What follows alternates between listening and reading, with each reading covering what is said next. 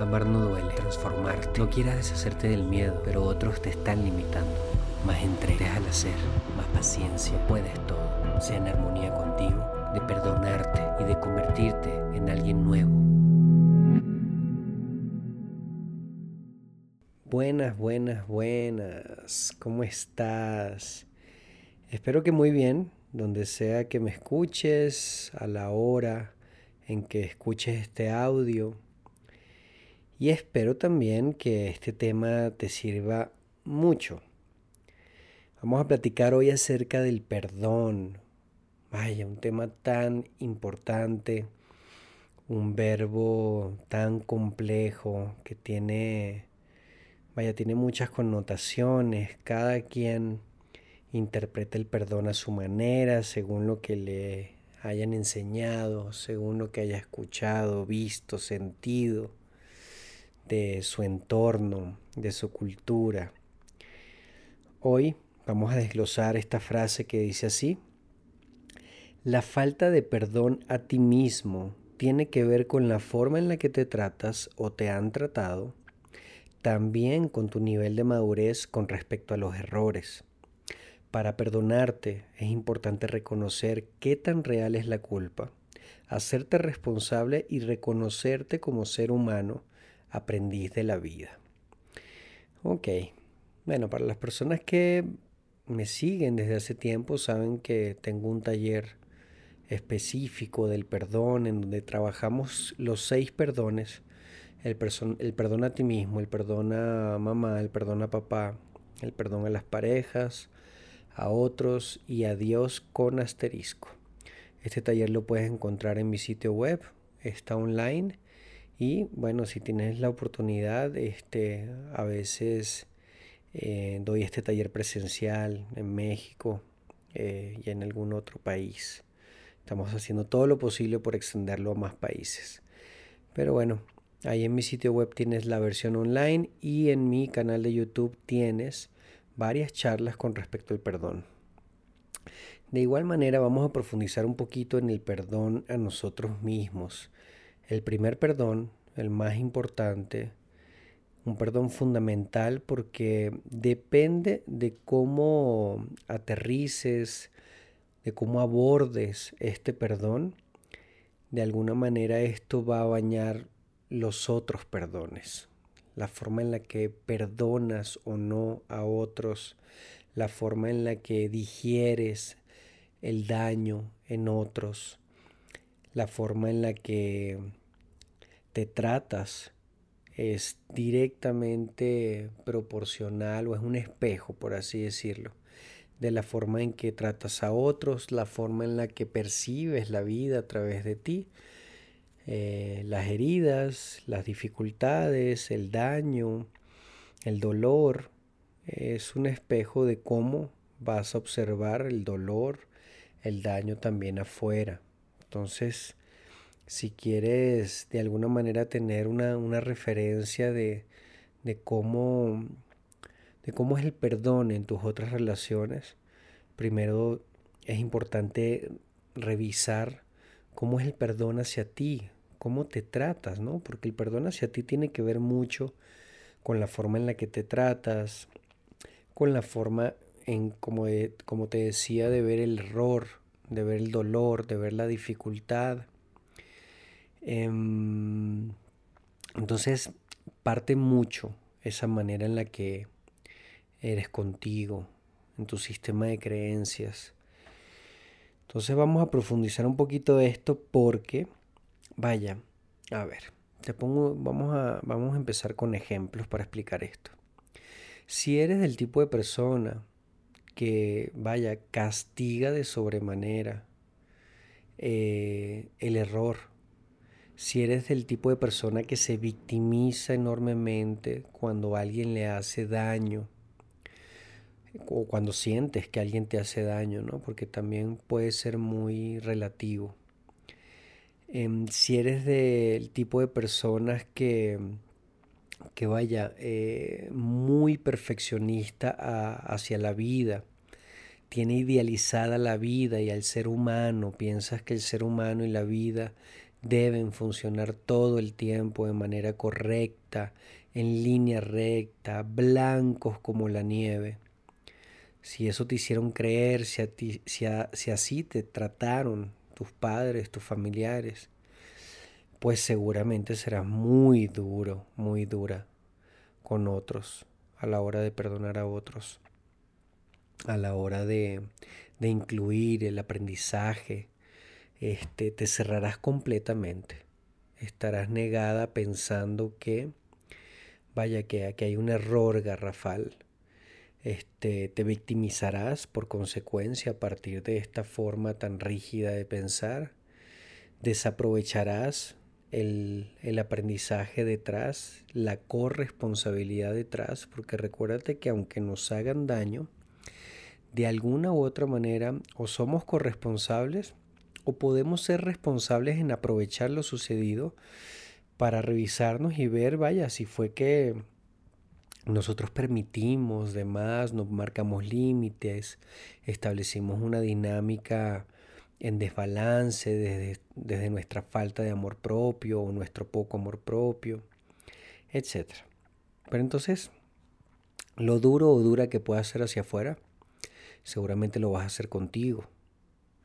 A veces es difícil vernos a nosotros mismos eh, y, lo duro que somos con nosotros mismos, a veces es más evidente, pero por si eres de las personas que les cuesta verse a sí mismo o lo duro, dura que eres contigo misma, pregúntate qué tan dura, qué tan duro eres con tus relaciones con las personas que te rodean, con tus seres queridos cuando cometen un error, de qué manera ves el error, por qué lo consideras como error, obtienes el aprendizaje de las heridas o no, o piensas que las heridas son inútiles, algo que hay que erradicar y que de plano deshacerse, olvidar, etc. Entonces, em, empecemos por esto, porque tus relaciones te van a, te van a mostrar, en caso de que no sea evidente, te van a mostrar qué tan duro o dura eres contigo, por lo tanto, qué, qué tan poco abierta, abierto estás a perdonarte la forma en la que te tratas. Dicho esto, eh, ojo, hay personas que es evidente lo duro que se tratan a sí mismas. O sea, de repente eres de esas personas que puedes reconocer, vaya, no es que yo veo clarísimo que soy súper duro, dura conmigo, me culpo, me, vaya, me dejo por el suelo, no encuentro oportunidades ni encuentro luz en los errores, sino que simplemente me castigo, me castigo, me castigo, me castigo. Este también puede ser de alguna manera un espejo que te habla de cómo te trataron, ¿no?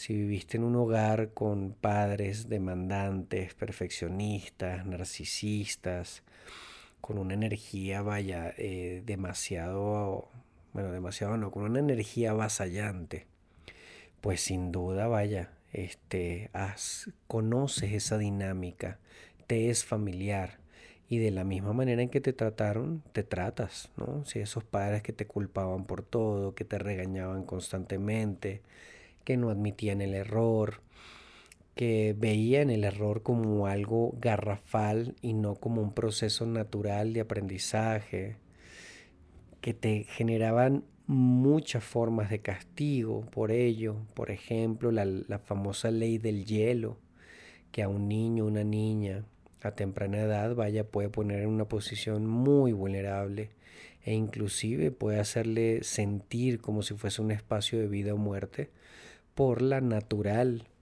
em, dependencia que tenemos con papá y mamá por la edad que tenemos, ¿no? Ya si esto sucede en la adultez, pues hay que tratarlo.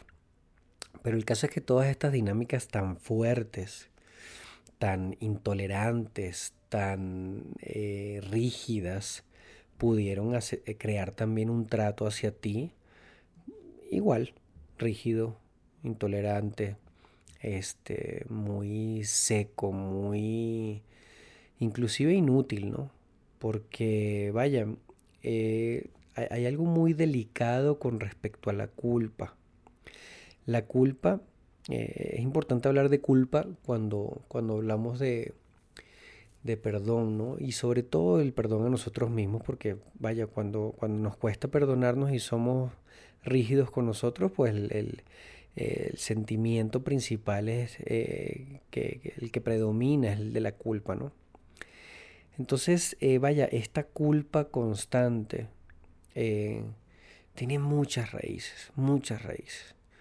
Estamos platicando ahorita de, de cuando te trataron te hicieron ley del hielo cuando fueron muy demandantes, exigentes, perfeccionistas, bueno, se genera ahí una culpa, una sensación de que, de que somos insuficientes, una sensación de miedo por, por vaya, por, por pensar como pensamos, por ser como somos, por tener una opinión diferente y que el otro nos rechace, ¿no? Que el otro nos abandone, que el otro nos vuelva a poner en esa posición en que nos ponían los adultos de la ley del hielo y una posición que por supuesto nuestro cuerpo y nuestra mente detesta y al no querer estar ahí pues sentimos una culpa enorme, eh, nos invalidamos, desechamos nuestra forma de pensar y ponderamos la del otro.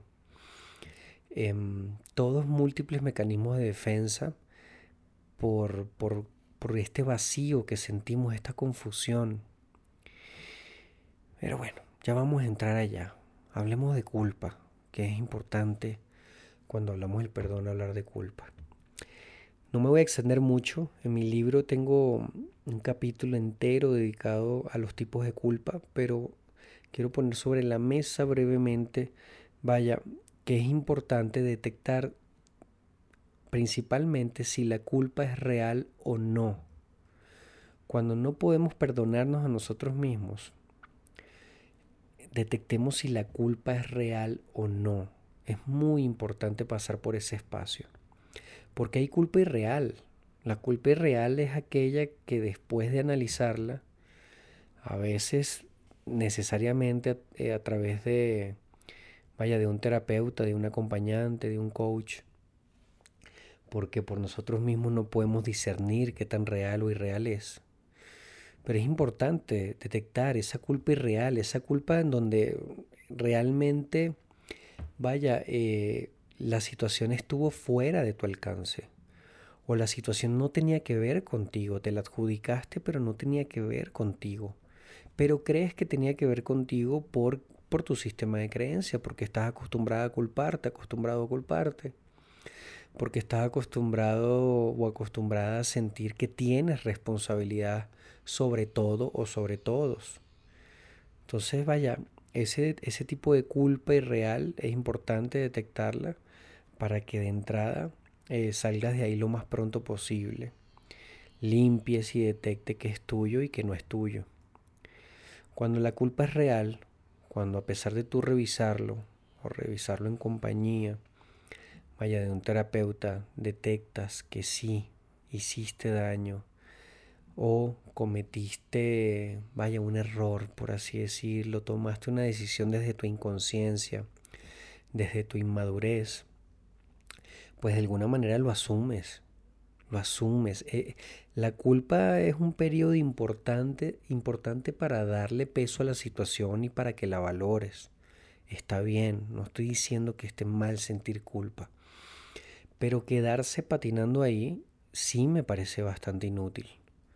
Porque una vez que ya, vaya, estuviste en el periodo de culpa, que de alguna forma recapitulaste, le diste el peso y el valor a la, situación, logras reconocer el daño, vaya, tienes que pasar a la responsabilidad, a la responsabilidad de, ok, mira, hice daño, o a veces ni siquiera hiciste daño, tomé decisiones desde, desde mi inconsciencia, pude haber decidido otra cosa, vaya, es que la culpa tiene tantas aristas, te puedes sentir hasta culpable por, por lo que no has logrado. O sea, ni siquiera ya es hacerle daño directo a alguien, sino sentirte culpable por, no, por lo que no has logrado, por no, por no ser esa imagen que esperaban papá y mamá de ti o la sociedad, y eso te hace sentir culpable. Por lo tanto, se te hace sentir menos, te hace sentir insuficiente y te hace tener un trato hacia ti muy despectivo. Entonces, Vaya, son temas bien complejos, pero estoy haciendo todo lo posible por resumirte lo más que pueda. Que es importante discernir entre la culpa real y la culpa irreal. ¿Ok? Entonces, em, te mencionaba aquí que tiene que verla con la forma en la que te tratas o te han tratado, que a eso lo tocamos, dependiendo de cómo te trataron, dependiendo de cómo se veía en casa el error, si en lugar de explicarte, de comprender que eras un niño, una niña, un ser humano, ya si hablamos, vaya, en la adolescencia, en la adultez, pues no, en casa se trataba el error con una hacha gigante y por lo tanto a partir de esa hacha se trataban mutuamente o te trataban, pues seguramente así te vas a tratar con respecto al error. ¿Por qué tiene que ver con tu nivel de madurez? Porque vaya, eh, el hecho de que, de que patines y patines en la culpa, eh, sí tiene que ver con tu nivel de madurez porque es una visión un poco inmadura, a mi manera de pensar, ojo, Tú revisa si estás de acuerdo con esto. Pero vaya, em, que tú no tomes en cuenta que como te decía es imposible pasar blancos como la nieve. O sea, es imposible pasar por esta vida eh, sin cometer errores. Imposible. Es imposible que pases por esta vida em, sin de alguna manera generar algún tipo de daño. Ojalá no sea tan grave. Pero vaya, digamos que es parte del camino y se asume ese dolor.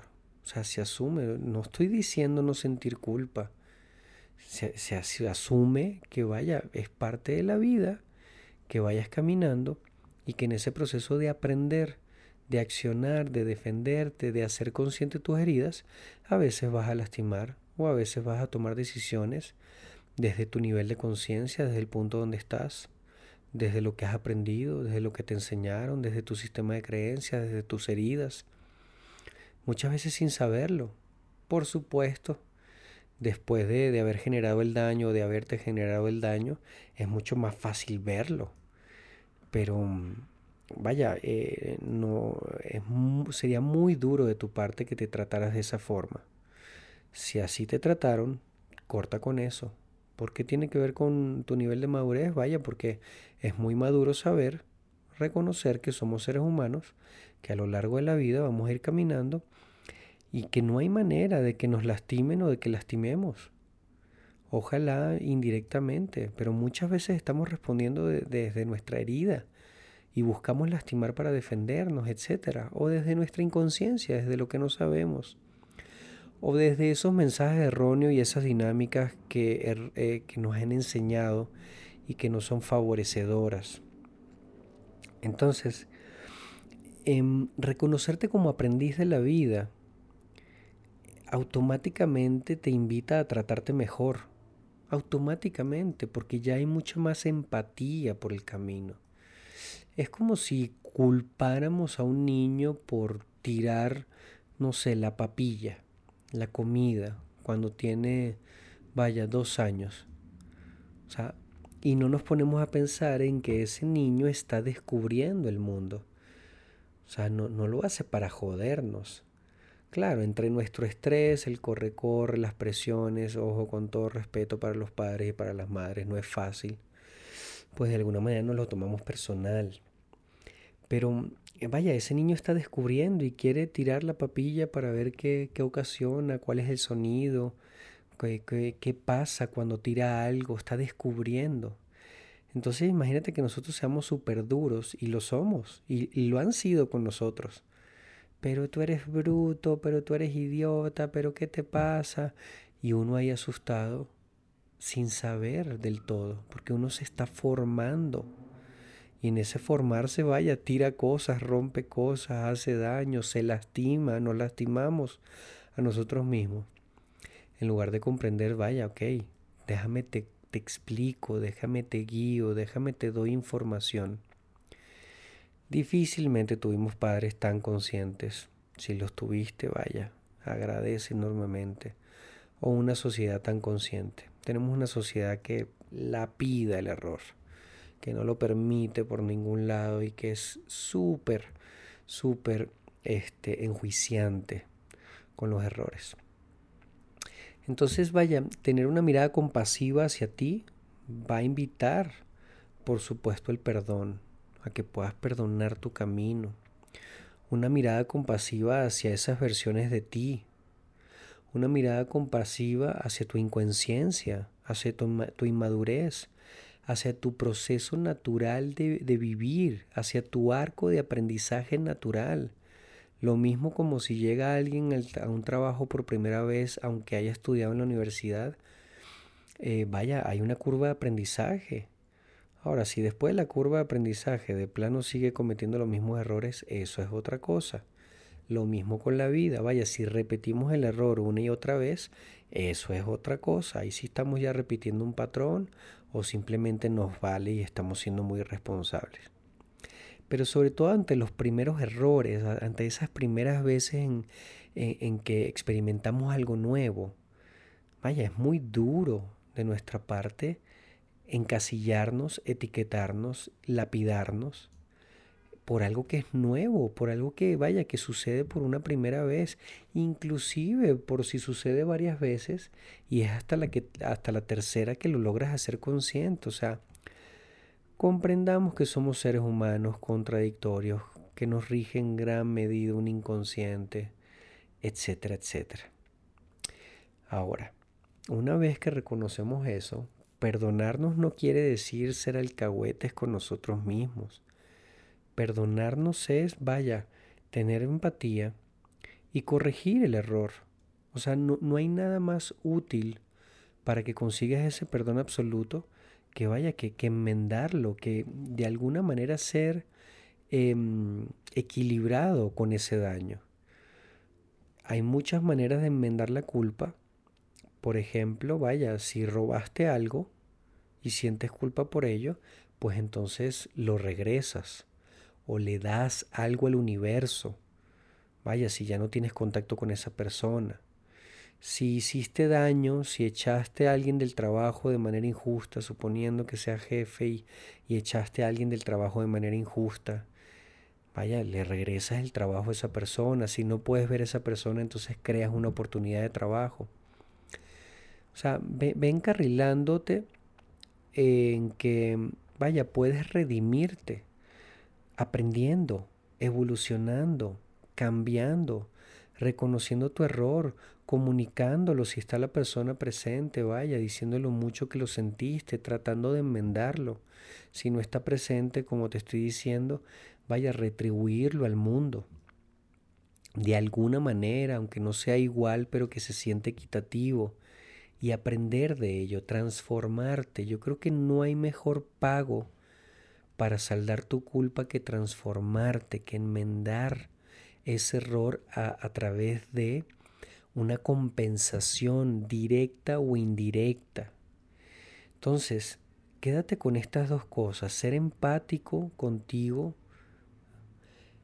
por ser un, un humano y por tener una curva de aprendizaje en esta vida, reconociendo que es imposible pasar blanco como la nieve a lo largo de tu vida. Y por otro lado, haciéndote responsable, compensando de alguna manera, directa o indirectamente, y evolucionando.